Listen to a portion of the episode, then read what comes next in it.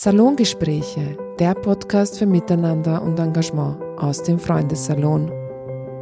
Hallo und herzlich willkommen zu den Salongesprächen von Fremde werden Freunde. Mein Name ist Judy Kohlenberger, ich bin Migrationsforscherin am Institut für Sozialpolitik an der WU Wien und ich unterstütze das Projekt ASIMA durch wissenschaftliche Begleitung und Evaluation. Ja, und heute spreche ich mit dem Facharzt für Psychiatrie Human Walipur, der eine Praxis in Floridsdorf betreibt, wo er psychiatrische Krankheitsbilder behandelt. Und neben Deutsch und Englisch spricht er auch Farsi und er kann somit auch ehrsprachliche Beratung und Behandlung für Menschen aus dem Iran oder aus Afghanistan anbieten. Hallo Human, vielen Dank, dass du ja. dir heute Zeit für dieses Gespräch nimmst. Hallo, danke fürs Interesse. Ja, ich würde ganz gerne mal mit einer persönlichen Frage beginnen, die, denke ich, viele Hörerinnen und Hörer auch interessieren wird, nämlich wie es denn dazu kam, dass du ausgerechnet Facharzt für Psychiatrie und psychotherapeutische Medizin wurdest. Also was war da der persönliche Antrieb dahinter? Ja, ja gute Frage. Ähm, ja, also bei mir war es einfach so, dass ich äh, prinzipiell Medizin studiert habe. Nach dem Medizinstudium, das war früher noch so, das ist jetzt nicht mehr so, ähm, hat man automatisch diesen Turnus gemacht. Das heißt, da ist man drei Jahre lang auf verschiedenen Abteilungen unterwegs, lernt die verschiedenen Abteilungen kennen, äh, lernt ähm, interne Medizin, Chirurgie, ähm, was haben wir noch gehabt, Gynäkologie, Urologie, um dann nach diesen drei Jahren theoretisch als praktischer Arzt arbeiten zu können. Und ähm, im Prinzip war das bei mir so, dass es eigentlich mit jedem Fach, das ich äh, mir in der Praxis angesehen habe, dieses Fach dann eigentlich für mich dann wiederum ausgefallen ist. Äh, und äh, tatsächlich war die letzte Abteilung, auf der ich dann war, die psychiatrische Abteilung, damals in Cooking. Das, ich weiß nicht, ob du das kennst. Das war die Mutterpsychiatrie von ganz Niederösterreich eigentlich, quasi. Gemeinsam mit Mauer, also eine riesen psychiatrische äh, Anstalt, muss man wirklich sagen. Auf einem riesen Gelände auch äh, neben Klosterneuburg in Maria Cooking. Und habe dort dann ähm, zwei Monate auf der Psychiatrie gearbeitet und habe relativ rasch erkannt, dass das etwas ist, was ich eigentlich gerne machen möchte. Die Akutpsychiatrie vor allem war für mich auch sehr, sehr faszinierend äh, und da gab es auch sehr viel zu sehen und auch sehr, sehr gute Erfolge und auch das ganze Cookinger Klima war damals auch ein sehr positiv humanistisch und auch zutiefst soziales Klima. Habe ich mich dann gleich auf diese Abteilung, wo ich meinen Turnus dann auch absolviert hatte, die letzten Monate beworben und hatte das Glück, dann ähm, relativ im Anschluss sogar auf meinen Turnus dort dann eben meine Ausbildungsstelle zu erhalten. Du hast jetzt schon angesprochen, das soziale Klima, das dort geherrscht hat, also das soziale Aspekt, vielleicht auch der gesamtgesellschaftliche Aspekt, ist dir der auch wichtig in deiner Arbeit als Psychiater? Also siehst du dann neben der Betreuung, Behandlung des Einzelnen gerade auch die psychische Gesundheit als ein gesellschaftliches Thema? Ja klar, also ich habe ähm, hab ja alle möglichen Stationen eigentlich äh, durchgemacht, bevor ich die Praxis äh, eröffnet habe und habe unter anderem auch lange im psychosozialen Dienst gearbeitet in Niederösterreich und habe da eigentlich so richtig die Sozialpsychiatrie äh, kennengelernt, also Menschen, die im Existenzminimum leben müssen, äh, mit psychiatrischen Erkrankungen und ähm, was die alles brauchen, äh, jenseits von Medikamenten jetzt oder auch Psychotherapie, wie viel sozial, äh, sozialarbeiterischen Inputs die dann auch benötigen und wie es diesen Menschen eigentlich geht. Also ich habe wirklich da erst, ich meine, ich war da, wie alt war ich da, 25, 26, 27, bis dahin ähm, habe ich jetzt nicht außer vielleicht im Spital ein wenig, aber nicht so viel mit Menschen, die wirklich an der Armutsgrenze leben, zu tun gehabt und habe dort dann erst so richtig vielleicht auch so eine Art Demut ja, erlebt, äh, dem gegenüber, wie es ist, wenn man mit, mit ganz, ganz wenig äh, durchs Leben kommen muss. Ja. Und das hat mich, glaube ich, schon bis heute auch noch sehr, sehr geprägt, dass das zu wissen und dieses Wissen auch mitzunehmen, äh, was ich jetzt ja auch in meiner Ordination sehe, ist eine Kassenordination und ich äh, habe es jetzt hier nicht mit den oberen äh, zwei Prozent äh, der Bevölkerung zu tun, was jetzt das Wirtschaftliche angeht. Also da sieht man schon auch, dass, was ich jetzt nur aus der Medizinsoziologie kenne, ja, dass halt Gesundheit schon auch ein soziales Thema ist, nicht? Also dass Armutsbetroffenheit in vielen Fällen dazu führt, dass die physische, aber auch die psychische Gesundheit eigentlich schlechter ist. Ja?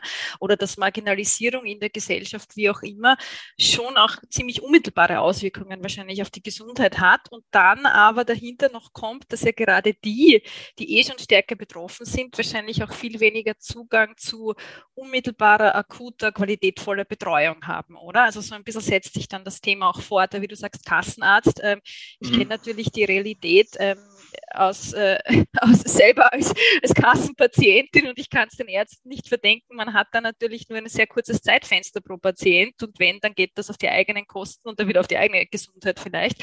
Aber im Grunde ähm, ist das natürlich ein Thema, wo man schnell bei der Frage der Finanzierung und des Gesundheitssystems mhm. sind. Mhm. Also ich glaube, die Schere ist so richtig auf. Also bei der ärztlichen Versorgung würde ich noch, ich meine, ich bin Kassenpsychiater, was soll ich dir sagen? Ich werde jetzt nicht sagen, dass wir schlechtere Qualität anbieten als jetzt Wahlärzte.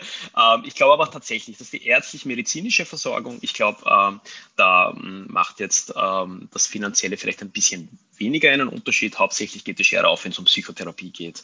Mhm. Weil bei Psychotherapie reden wir von, ähm, von äh, etwas, wo du einmal in der Woche hingehst, ähm, wo du mit äh, Kosten von, sagen wir mal, in Wien von 80 bis sagen wir mal 150 Euro in der Woche rechnen musst. Und wenn es jetzt kein ähm, finanzierter Platz ist, kein vollfinanzierter Platz, kriegst du vielleicht so um die 20 Euro refundiert. Das heißt, wir sprechen hier von so im Schnitt 400 Euro, die du im Monat zusätzlich einfach mal so liegen hast müssen, damit du sie dann einfach in eine Psychotherapie hineinstecken kannst. Und wer hat das? Also das werden ja die wenigsten Menschen haben. Das heißt, hier geht, glaube ich, die Schere äh, dann schon deutlich äh, auf. Was die grundmedizinische Betreuung betrifft, glaube ich, dass das Kassensystem äh, eigentlich noch immer sehr gut funktioniert. Die Unterschiede sind sicherlich in einer Wartezeit. Das ist vielleicht auch ein wichtiges Thema. Wenn du jetzt bei einem Wahlarzt, und das ist dann eigentlich völlig egal, welcher Fachrichtung anrufst, wirst du relativ schnell einen Termin kriegen, vielleicht innerhalb einer Woche. Ja. Äh, und wenn du bei einem Kassenarzt anrufst und auch da wiederum, egal welcher Fachrichtung, da reden wir dann von Monaten. Und das ist dann natürlich in der Regel eine Zumutung für jemanden, der akute Beschwerden hat. Kann man sagen, das wäre während Corona die Wartezeiten gerade auch im psychiatrischen Bereich noch zugenommen haben. Also in der Psychotherapie weiß ich aus Erzählungen, dass ja tatsächlich dort auch ein akuter Fachkräftemangel herrscht. Interessanterweise bedeutet das natürlich aber auch, dass sich Psychotherapeutinnen und Psychotherapeuten, ähm, ich sage es jetzt bewusst so ein bisschen provokant, die Klientinnen oder den Bereich, in dem sie arbeiten, viel mehr noch aussuchen können als früher und dass dann gerade wieder ähm, zum Beispiel geflüchtete Menschen oft noch stärker von diesem Fachkräftemangel, was Psychotherapeuten betrifft, betroffen sind. Also Hemayat hat mir zum Beispiel erzählt, mhm. sie haben momentan gar kein Finanzierungsproblem, sondern ein Personalproblem, mhm. weil das natürlich auch rein vom Thema her schon eine sehr, sehr schwierige Gemengelage ist. Also das ist natürlich auch für Behandler, Behandlerinnen wahrscheinlich eine bewusste Entscheidung, sich ähm, vor allem mit Menschen zu beschäftigen, die äh, vor Krieg und Verfolgung geflohen sind. Ja. Ähm, und ich weiß nicht, ob du in deinem Bereich auch wahrgenommen hast, dass durch Corona eben da gerade bei der Zielgruppe einerseits eine Retraumatisierung auch vielleicht stattgefunden hat oder Menschen eben stärker belastet waren und ob dadurch, wie soll ich sagen, eigentlich noch mehr Anfragen waren, die immer schwieriger dann auch in kurzer Zeit zu bedienen gewesen wären. Mhm.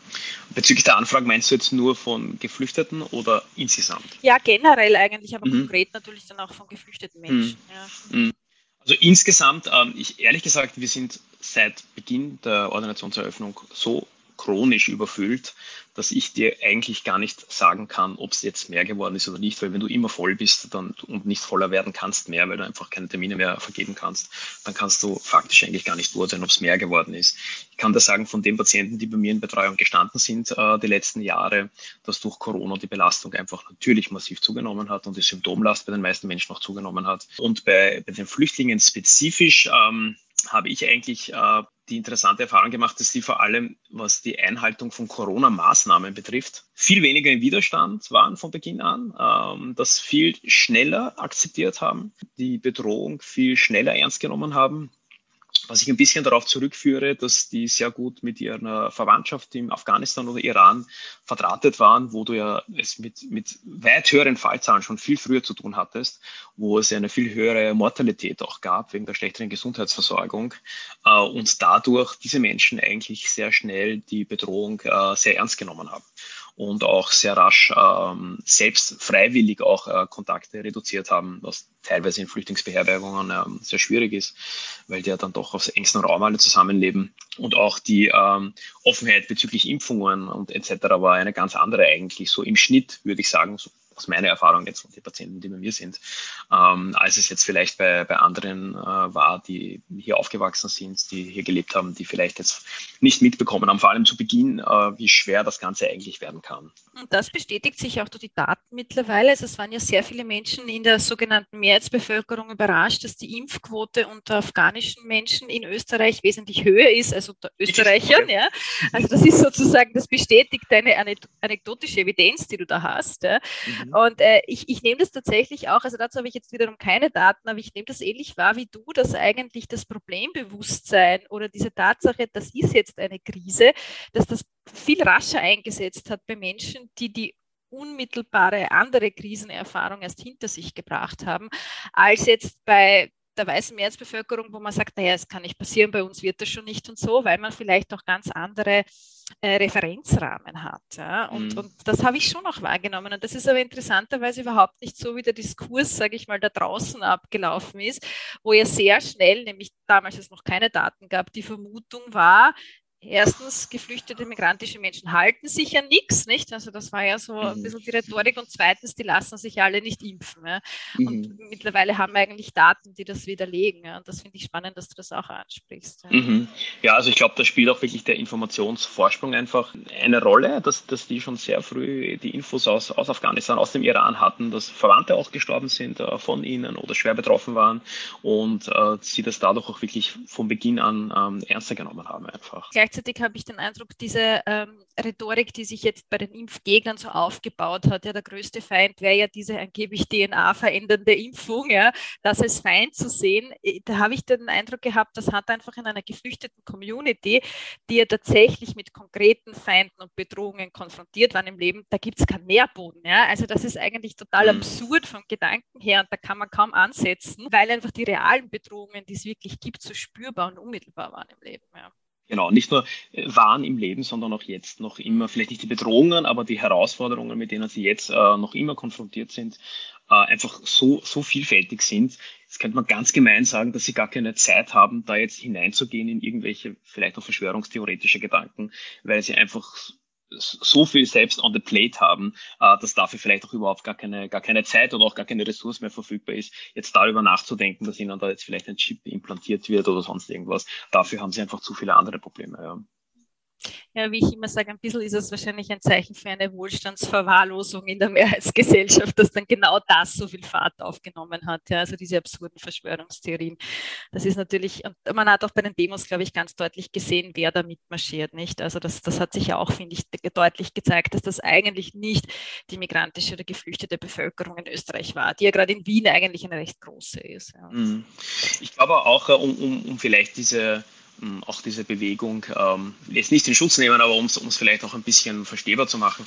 Ich glaube schon, dass viele Menschen auch sehr viele ihrer Ängste oder Probleme, die sie vor der Pandemie im Leben hatten, äh, dann ein bisschen, die vielleicht nicht bewältigbar waren für sie, weil es gar nicht unter ihrer Kontrolle stand, dann ein bisschen projiziert haben auf all diese Corona-Maßnahmen zum Beispiel. Also wir haben hier schon auch viele Menschen, die, denen es denen es nicht gut geht, die auch eine Reihe von Schwierigkeiten im Leben haben, mit denen sie nicht zurechtkommen und die dann ähm, auch ein bisschen verführt durch diverse Medien und politischen Parteien sich äh, dieses Thema dann ausgesucht haben als Projektionsfläche vielleicht für ihre Probleme, um dann gegen diese Maßnahmen anzukämpfen, weil dagegen kann ich ja ankämpfen, dagegen kann ich auf die Straße gehen, äh, dagegen kann ich protestieren und aber gegen ähm, vielleicht meine schwierige soziale Situation, ja, zu wem soll ich da hingehen, wo soll ich da protestieren und wem soll ich mich da wenden? Ich glaube also schon, dass es da auch durchaus ein sehr differenziertes Bild geben könnte, wenn man sich mal äh, diese Menschen näher ansieht.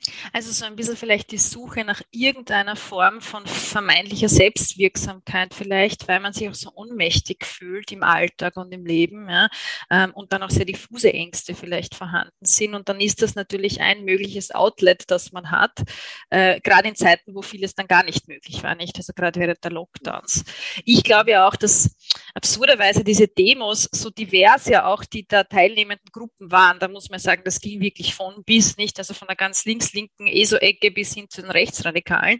Ähm, absurderweise haben die rein oberflächlich, glaube ich, schon auch so eine Art Gemeinschaftsgefühl transportiert. Also man hat sich zumindest in den Stunden, wo man da mitmarschiert ist, als Teil von etwas gefühlt. Und das hat natürlich, glaube ich, auch sehr gefehlt in den letzten zwei Jahren. Ja? Also diese soziale Anbindung oder diese Beziehungsebene einfach. Ja, denke ich auch. Also das hat sehr viele, gibt schon sehr viele Gründe, ich will jetzt nicht sagen gute Gründe, aber sehr viele Motive, ähm, da mitzumachen oder dass man da vielleicht ein bisschen hineinkippt auch äh, in diese Szene oder auch so ein bisschen in diese Gedankenwelt. Es ist grundsätzlich viel Leidensdruck da drinnen, auch äh, bei Menschen, die gegen diese Maßnahmen äh, protestiert haben. Das wollte ich damit eigentlich nur zum Ausdruck bringen. Mhm.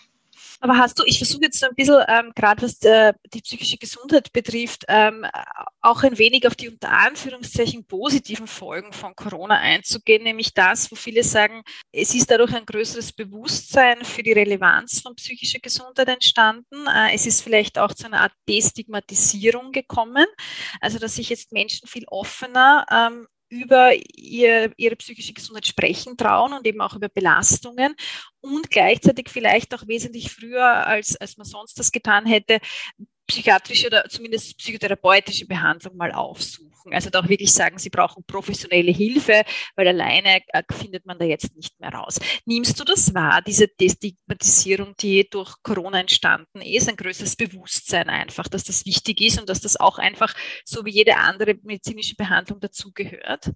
Mhm. Also ich, also eine Entstigmatisierung nehme ich über die Jahre oder sind ja bald auch schon Jahrzehnte, ähm, schon war, so sukzessive in kleinen Schritten, was psychiatrische Erkrankungen oder psychische Gesundheit betrifft.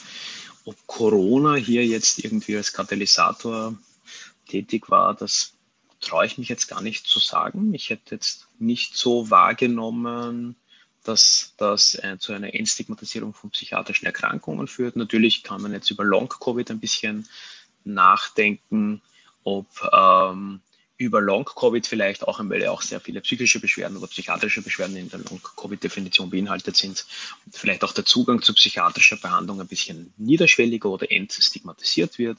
Ob es jetzt wirklich so zu einer Entstigmatisierung gekommen ist, weiß ich gar nicht. Ja, also du merkst eher den Anstieg eigentlich von Krankheitsbildern, die halt dadurch auch genau. Ja. Mhm. genau, genau. Was ich einfach mhm. sehe, ist, äh, dass die Patienten, die bei mir schon seit Jahren in, in Betreuung äh, gestanden sind, ähm, das war jetzt ein zusätzlich großer Belastungsfaktor in ihrem Leben, äh, mit eingetreten ist, der natürlich dann auch zu einer höheren Symptomlast logischerweise führt. Und das sind ja auch Menschen, denen es ja davor schon nicht gut gegangen ist. Und dann kam ja alles, was mit der Pandemie verbunden war, von Ängsten vor einer Infektion und all den Bildern, die man zu Beginn hatte, bis zu all den Einschränkungen ähm, und den, und den äh, Präventionsmaßnahmen, die dann dazu geführt haben, dass man weniger soziale Kontakte hatte, die vielleicht zu einem Arbeitsplatzverlust geführt haben, die zu finanziellen Sorgen geführt haben. Also diese ganze Last kam ja dazu äh, bei Menschen, denen es ja schon davor nicht so besonders gut ging. Insofern eben genau, was in der Ordination oder in, in der Praxis sich einfach zeigt, ist, äh, dass es den Menschen in, in Summe schlechter gegangen ist die letzten Jahre. Ich habe ja eingangs auch erwähnt, dass du auch Farsi sprichst und damit ja auch äh, für Menschen, die zum Beispiel aus dem Iran kommen oder aus Afghanistan, eben auch muttersprachliche Betreuung anbieten kannst. Warum ist das deines Erachtens so wichtig, dass es das gibt? Also was macht das sozusagen vielleicht auch auf der rein sprachlichen Ebene, weil vieles gerade auch in der psychotherapeutischen, aber psychiatrischen Handlung ist ja zuerst einmal übers Reden und vielleicht auch beschreiben, wie es einem geht. Nimmst du schon wahr, dass das wichtig ist für sehr viele, dass vielleicht nicht der Dolmetschung dazwischen geschaltet ist, sondern dass man wirklich mit dem Behandler selbst in der Muttersprache sprechen kann? Ja klar, also da, da gibt es ja auch wieder sehr viele Facetten. Auf der einen Seite gibt es ja, also ich weiß nicht, wie das mit, mit den Dolmetschern überhaupt äh, funktionieren soll. Ähm, bei vielen sind das, glaube ich, dann Angehörige, die übersetzen. Es sind teilweise die Kinder, die übersetzen, was aus der Sicht der psychischen Gesundheit der Kinder nicht gut ist, wenn die jetzt äh, eigentliche Erwachsenenrollen übernehmen müssen und für die Mutter oder für den Vater plötzlich äh, sehr schwierige Inhalte noch dazu übersetzen müssen, einem, einem, einem Arzt, einem Erwachsenen.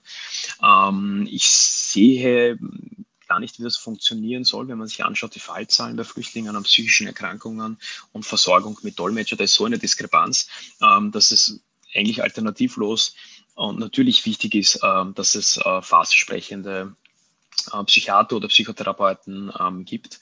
einerseits deswegen, auf der anderen Seite natürlich gerade äh, bei psychischen Erkrankungen und wahrscheinlich bei körperlichen Erkrankungen eh auch, äh, ist, ist es doch sehr wichtig, dass man, dass man gut verstanden wird auf der anderen Seite. Ich habe das, ich merke das nach wie vor. Mein Fassi war vor Beginn der Flüchtlingskrise gut aber jetzt nicht wow, sondern es war gut. Ich habe mich schon unterhalten können, aber jetzt gerade so medizinische Begriffe, da war ich schon sehr schlecht. Also das hatte ich das erste Jahr, glaube ich, ähm, hatte ich da auch oft sehr größere Schwierigkeiten, äh, Sachen zu verstehen, die mir erzählt wurden. Mittlerweile ich, spreche ich richtig gut Farsi, also ich habe da wirklich jetzt auch äh, sehr vieles dazugelernt und verstehe jetzt auch viel mehr äh, und das macht einen riesen Unterschied. Aber es ist noch immer nicht so, dass ich zu 100 Prozent alles verstehe. Das sind da spielen auch Akzente und Dialekte eine Rolle und das macht dann einfach wirklich einen Unterschied, wenn du es nicht zu 100 Prozent verstehst und dann vielleicht auch jetzt nicht den ganz großen Zeitrahmen hast, dann ist, spielt das in der Behandlungsqualität eine große Rolle. Und ich, es wird, bin ich mir ziemlich sicher, und das wirst du wahrscheinlich auch wissen, äh, Studien geben, die vermutlich auch zeigen, dass das in der Versorgung, in der medizinischen eine große Rolle spielt, wie häufig, ähm, oder von der Medikamenten-Compliance einmal angefangen, äh, ob, ob ähm, das verstanden wird vom Patienten, was der Arzt ihm sagt, weil das geht ja vice versa nicht. Also es geht ja nicht darum, ob ich die Leute verstehe, sondern ob sie mich dann auch verstehen. Das heißt, der Dolmetscher muss ja in beide Richtungen. Ähm, das heißt, die Patienten müssen verstehen, was ihnen erklärt wird. Was haben sie für eine Erkrankung? Wie ist die überhaupt entstanden? Was für ein Medikament sollen sie nehmen? Wann sollen sie es nehmen? Warum sollen sie es eigentlich nehmen? Wie lange sollen sie es eigentlich nehmen? Wann sollen sie zur nächsten Kontrolle kommen? Das alles muss ja verstanden werden auf der Gegenseite. Und das merke ich bei meinen Patienten, weil die kommen ja nicht nur zu mir, die gehen ja auch zu somatischen Medizinern, dass sie oft einfach äh, nicht, nicht, nicht wissen, äh, wie lange lang soll ich jetzt das nehmen? Was ist das überhaupt, was der mir verschrieben hat? Oder ich nehme das eigentlich gar nicht. Soll ich das nehmen? Vertrauen dann vielleicht den Ärzten teilweise auch nicht. Also da gibt es einfach eine Reihe von Themen, äh, die eine große Rolle spielen. Insofern ist es natürlich von Vorteil, äh, wenn, die, wenn die Sprache gesprochen wird, weil das auch eine gewisse Vertrautheit äh, herstellt, die gerade bei medizinischen Behandlungen enorm wichtig ist. Davon lebt ja auch eine Arzt-Patienten-Beziehung, auch von dem, von dem Vertrauen, was da sein muss. Jetzt vielleicht eine provokante Frage gleich anschließend. Wie viele andere Farsi sprechende Psychiater, Psychiaterinnen in Österreich kennst du? Also in Wien kenne ich äh, einen. Ja, schau. Also in, in, in, einer Ordination, also in einer Kassenordination gibt es in Wien, äh, stand jetzt einen Kollegen, der, ich kenne ihn auch von früher, also wir haben auch gemeinsam studiert, ein ganz lieber Freund von mir, der zu Beginn äh, sehr froh war, wie ich meine Ordination eröffnet habe, weil er hat von mir schon die Ordination offen gehabt. Und nach einem halben Jahr waren wir dann an dem Punkt, äh, wo wir dann auch gesagt haben, okay, wir wir sind voll, wir können jetzt nicht mehr äh, jeden Patienten, der bei uns anruft, jetzt zeitnah einen Termin geben und äh, müssen dann auch teilweise eben den Patienten und Patientinnen empfehlen, dass sie mit Dolmetscher, ohne zu wissen, wo sie den jetzt hernehmen sollen, äh, zu einem äh, nicht phasesprechenden äh, Psychiater gehen sollen. Wie es in Österreich ist, weiß ich ehrlich gesagt nicht in den anderen Bundesländern, aber ich schätze mal, es wird nicht rasant höher sein jetzt als in Wien. Ja. Also von einer flächendeckenden Betreuung sind wir noch sehr weit entfernt, sage ich mal jetzt zusammenfassend. Ja, mhm. ja klar, natürlich. Ja. Wie viel kann deiner Erfahrung nach, und jetzt wirklich auch als Facharzt sprechend, eine niederschwellige, eher eine psychosoziale Betreuung abfedern? Ja? Also wo wir gar noch nicht im psychiatrischen, vielleicht auch noch gar nicht im psychotherapeutischen Bereich sind, sondern psychosoziale äh, Projekte, wo es ja gerade auch im Bereich der Flüchtlings- und Fluchthilfe ähm, in den letzten Jahren zum Glück, muss man sagen, Projekte, Initiativen gegeben hat.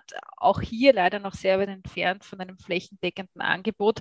Gerade die Bundesländer sind da ja immer schlechter bedient als äh, Wien. Aber äh, aus deiner Sicht kann das wertvoll sein? Also, oder wann würdest du sagen, äh, vielleicht zweigeteilt die Frage, wann ist es sinnvoll und ab wann sagst du, ist da eine Grenze überschritten, wo man sagt, man muss eigentlich in eine professionelle Betreuung, also zum Beispiel zum mhm. Facharzt? Uh, ja, Antwort auf die erste Frage immer. Ja, ja ne, total. Also, puh, wo, soll man, wo soll man da beginnen? Ich merke es ja am stärksten uh, nach diesem Übergang, uh, wo, wenn Flüchtlinge aus der Flüchtlingsbetreuungseinrichtung dann in eine eigene private, sagen wir mal, Wohneinrichtung kommen, wie schwierig es für sie ist, nennen wir es das System zu durchschauen. Das heißt, zu wissen, an wen muss ich mich bei welchem Problem eigentlich wenden. Das beginnt, kann bei der ärztlichen Versorgung beginnen, das geht über die Wohnversorgung, das geht überhaupt über potenzielle Sozialleistungen, geht weiter zum Arbeitsmarkt. Also es gibt so viele Sachen, die diese Menschen schlichtweg einfach nicht wissen, dass eine niederschwellige sozialarbeiterische Betreuung extrem wichtig wäre. Ich, ich gehe jetzt noch ein bisschen weiter. Ähm, auch, auch, auch meine, österreichischen äh, Patientinnen äh, würden das benötigen in Wirklichkeit. Also im psychosozialen Dienst gibt es das ja zum Beispiel in Niederösterreich. Das habe ich sehr geschätzt. Da waren Sozialarbeiter, die haben genau gewusst, an wen man sich wenden muss, äh, welche Möglichkeiten es gibt. Und auch die, meine, meine ähm, Patientinnen ohne Migrationshintergrund äh, würden da sehr viel Unterstützung äh, benötigen in Wirklichkeit und müssen sich das selbst irgendwie erarbeiten, herausfinden umso mehr äh, ist es dann natürlich bei Flüchtlingen, die das System gar nicht kennen. Also ich glaube, das äh, würde schon sehr viel helfen. Und ich erlebe das wirklich so, dass sie, solange sie in einer betreuten Einrichtung sind, Flüchtlingseinrichtung, wird es noch ähm, abge abgefedert. Äh, sobald sie dann aber in private Wohnungen, äh, in privaten Wohnungen dann leben, ähm, fehlt ihnen dieses Wissen einfach. Und gibt es ja auch niemanden mehr, äh, den es interessiert, ihnen dieses Wissen zu vermitteln. Ja, das ist ein extrem wichtiger Punkt.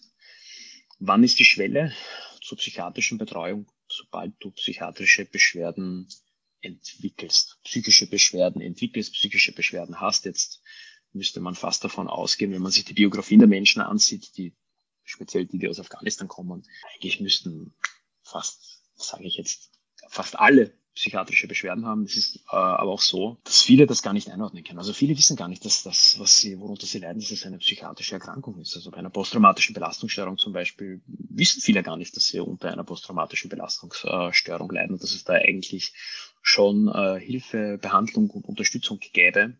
Ähm, insofern wäre so eine Art Screening vermutlich bei allen Menschen, die aus Kriegsgebieten kommen, eine Art Screening auf psychiatrische Erkrankung gleich zu Beginn sehr wichtig, um schon möglichst früh eine Chronifizierung vielleicht auch verhindern zu können.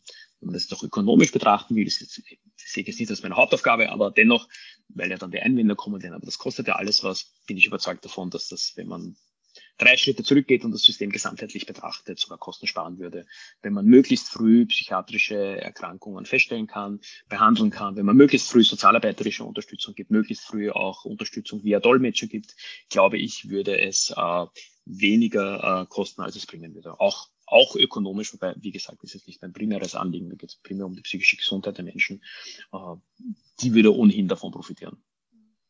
Ja, ich erinnere mich, jetzt zurück, dass ja 2015 da sehr viele Expertinnen und Experten vorgeschlagen haben, genauso ein Screening von im Grunde allen ankommenden Menschen, weil das halt so wesentlich ist. Ja. Und da gibt es auch sehr viele Daten, die genau das belegen, was du jetzt gesagt hast. Das hat natürlich auch unterm Strich dann äh, einen ökonomischen Nutzen und vor allem auch, wenn wir dann später über Integration und Teilhabe sprechen. Also was ich immer wieder aus unterschiedlichen ähm, Flüchtlingsorganisationen höre, Problematik, dass zum Beispiel Menschen Menschen einen Deutschkurs nach dem anderen absolvieren, aber halt nie bestehen.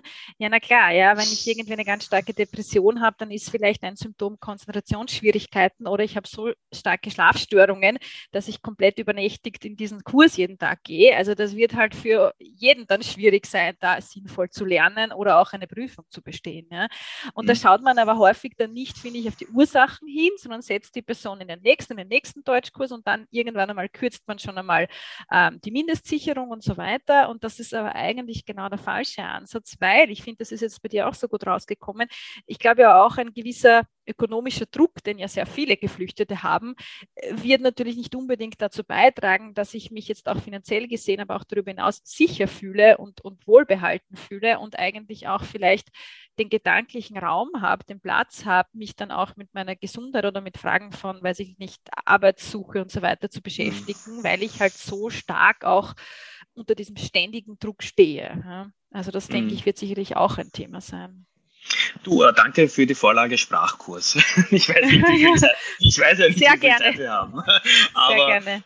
Natürlich musst du dir jetzt äh, vielleicht, um es ein bisschen plastischer darzustellen. Ja, jetzt stell dir vor, da, wir, wir reden hier, sagen wir jetzt einmal von einem 50-jährigen, sagen wir Mann oder Frau, äh, der eher aus Afghanistan geflüchtet ist, der vielleicht ein Kind dort verloren hat äh, durch einen Bombenabwurf über sein Haus, was dort gestorben ist, der dann eine, eine Flucht hinter sich hat, die auch massiv traumatisierend ist und der mit einer posttraumatischen Belastungsstörung und Depressionen dann letztlich hier in Österreich lebt mit einer hohen Symptomlast. Wir reden hier von Flashbacks, Albträumen, das ist eh schon ein bisschen auch selbst geschildert, Schlafstörungen, Konzentrationsstörungen sind Symptom sowohl einer posttraumatischen Belastungsstörung als auch von Depressionen, Freudlosigkeit, Antriebslosigkeit, der überhaupt nicht weiß, wie es in seinem Leben weitergeht, vielleicht auf engstem Raum auch lebt äh, mit, mit, mit seinen Kindern. Äh, und den steckst du jetzt in einen Kurs und sagst so, und jetzt lern deutsche Grammatik und du hast jetzt ein halbes Jahr Zeit und wenn du das nicht machst, tut mir leid, dann streichen wir dir zum Beispiel die Mindestsicherung. Und das ist natürlich absurd. Ja, das, das ist hoch absurd.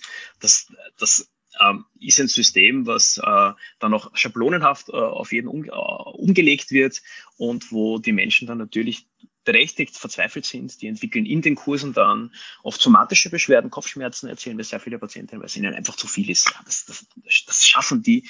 Das, es ist einfach der falsche Zeitpunkt, äh, da dann schon mit irgendwelchen Deutschkursen zu beginnen. So wichtig es auch ist, ich verstehe es komplett die Notwendigkeit. Ich sage es auch meinen Patientinnen immer, versuchen Sie, setzen sich trotzdem rein. Vielleicht, Sie können ja was mitnehmen, das ist wichtig für Sie. Das verstehen die ja auch natürlich. Es kommt ja niemand ähm, nach Österreich äh, mit, mit der Absicht, nicht die Sprache zu erlernen, nichts verstehen zu wollen, sein restliches Leben, sich nicht artikulieren zu können. Ja, also wer, wer, wer, warum sollte man dieses Interesse haben?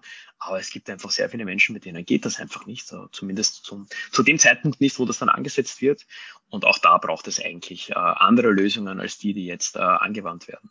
Nimmst du eigentlich auch wahr, also ein bisschen die, die, die die zweite Phase der Flucht, sage ich immer, weil es ist irgendwie, glaube ich, auch im, im, Mehrheitsverständnis ziemlich klar, dass jemand, der aus einem unmittelbaren Kriegsgebiet kommt, der eine sehr gefährliche, vielleicht auch lang andauernde Flucht hinter sich hat, der aus diesen Erfahrungen psychische Belastungen mit sich bringt. Ja, ich glaube, das ist etwas, was vielen einleuchtet, ähm, wo wir auch über, das du eh schon gesagt, posttraumatische Belastungsstörung und so weiter sprechen. Was mich natürlich als jemand, der jetzt äh, sich mit Geflüchteten in Aufnahmeländern befasst, äh, sehr interessiert, ist, wie auch die Aufnahmekonditionen, die Bedingungen hierzulande eigentlich dafür sorgen können, dass sich einerseits Belastungen auch chronifizieren können, dass sie vielleicht erst überhaupt entstehen oder dass neue Belastungen entstehen. Ein Punkt, der mir oft gesagt wird, ist, dass diese lang andauernden Asylverfahren schwierig sind, weil man da eigentlich zum Nichtstun verurteilt ist und das ist natürlich ganz, ganz schwer. Aber das andere, was mich auch interessieren würde, ob das ein Thema ist, ich würde sagen, wir haben in Österreich einen sehr defizitär geprägten Asyl- und Integrationsdiskurs. Wir erleben jetzt gerade in der Ukraine-Krise, dass sich das ganz plötzlich über Nacht um 180 Grad gewendet hat, aber eben nur für ukrainische Geflüchtete, muss man sagen. Und auch hier bin ich als jemand, der jetzt das schon länger verfolgt, das Thema, bisschen vorsichtig, was da langfristig sein wird, also ob sich nicht auch hier die mhm. Stimmung drehen kann, aber grundsätzlich glaube ich eher defizitorientiert. Das heißt, es gibt natürlich schon sowohl im politmedialen Diskurs als auch im Alltag viele Erfahrungen von Diskriminierung, von Ausgrenzung, vielleicht sogar Hetze, Fremdenfeindlichkeit und so weiter. Ist das auch ein Thema in deiner Praxis, wo Menschen sagen, ich erlebe so viel Ablehnung und ich gehöre eigentlich nie dazu, dass das auch sehr belastend ist, bis hin zu wirklich psychiatrischen Krankheitsbildern dann führen kann? Also ich äh, ähm, zu, bin eigentlich ein bisschen froh gewesen, dass, dass die Geflüchteten, die nach Österreich gekommen sind, ähm, zu Beginn deutsche Sprache nicht verstanden haben. Einfach aus dem Umstand heraus, wie politisch zu dem Zeitpunkt äh, diskutiert wurde. Ich glaube, wenn die das alles äh, verstanden hätten, was da alles an Behauptungen aufgestellt werden und was ihnen da alles unterstellt wird bei Menschen, die wirklich, also wir reden hier von wirklich schwersten Traumata, also wirklich Erlebnisse, die können wir uns hier in Europa ja vielleicht jetzt etwas mehr, muss man sagen, auch durch den Russland-Konflikt, aber können wir uns ja hier gar nicht vorstellen, was diese Menschen wirklich, nämlich an seriellen Traumata erlebt haben. Also wir reden ja nicht von einer posttraumatischen Belastungsstörung, wo jemand ein Traumata erlebt hat, sondern wir reden hier ja wirklich von, von äh, Ermordungen, wir reden hier von, von Folter, wir reden hier von äh, Verlust der Kinder, ähm, Tötung der Kinder, nämlich äh, also ganz, ganz schweren Traumata. Und wenn die damals verstanden hätten, was ihnen da alles unterstellt wird und was für einem Niveau die Diskussion eigentlich über diese Menschen stattfindet, glaube ich, wäre das natürlich für die Ausprägung ihrer Symptome ähm, sehr schlecht gewesen.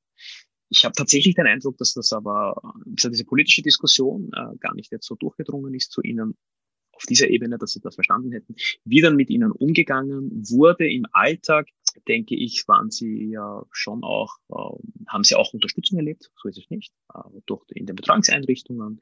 Ich ähm, habe auch sehr viele ähm, Flüchtlinge, die private Unterstützung ähm, erfahren haben von, von Menschen in der Nachbarschaft leben, die dann mit ihnen auch Sachen erledigen, die mit ihnen auch Amtswege gehen.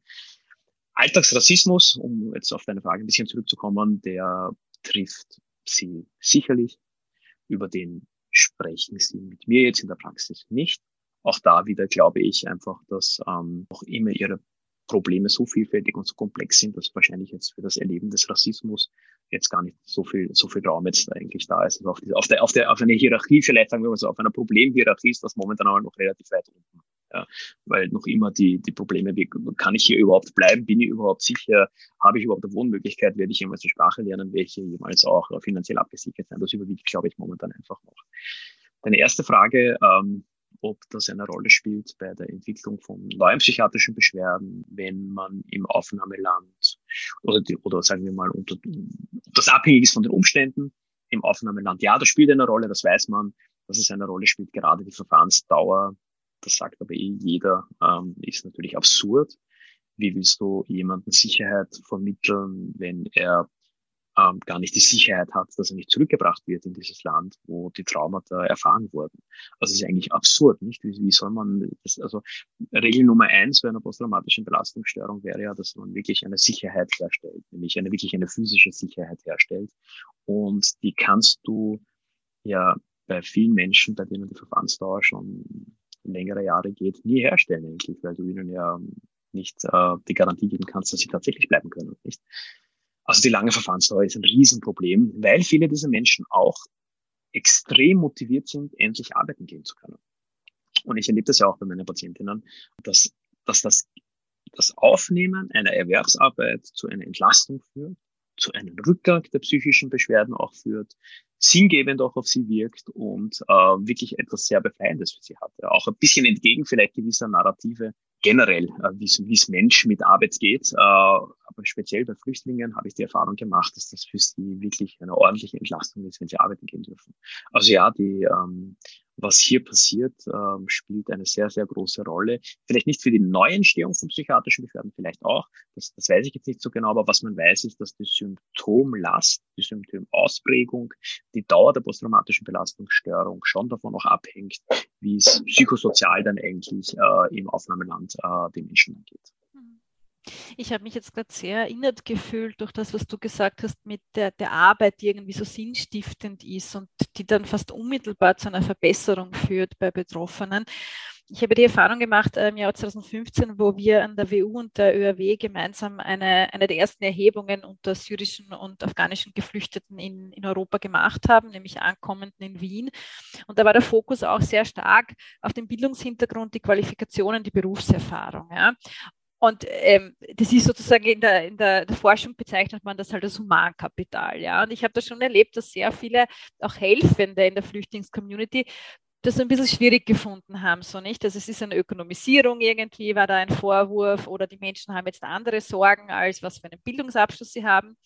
Aber ich muss sagen, direkt in dieser Feldphase, wo wir mit den Leuten gesprochen haben und die Erhebung gemacht haben, gab es eine unglaubliche Dankbarkeit, dass sie danach gefragt werden und nicht danach, wie das jetzt ist, ein Flüchtling zu sein und wie es ihnen geht und wie arg das alles ist und keine Ahnung, sondern sie konnten sagen, das ist der Mensch, der ich war im Heimatland und das ist das, was mhm. ich geschaffen habe, aufgebaut habe, das ist das, was ich kann und das ist auch, finde ich, ganz wichtig irgendwie für Selbstbild. Ja? Ähm, also auch zu sagen, ähm, ich bin halt nicht nur dieser Flüchtling, das bin ich halt eigentlich die kürzeste Zeit meines Lebens jetzt gerade, aber mhm. eigentlich habe ich sehr viel geleistet und kann auch viel bieten, was vielleicht dieses Land hier brauchen kann. Ja?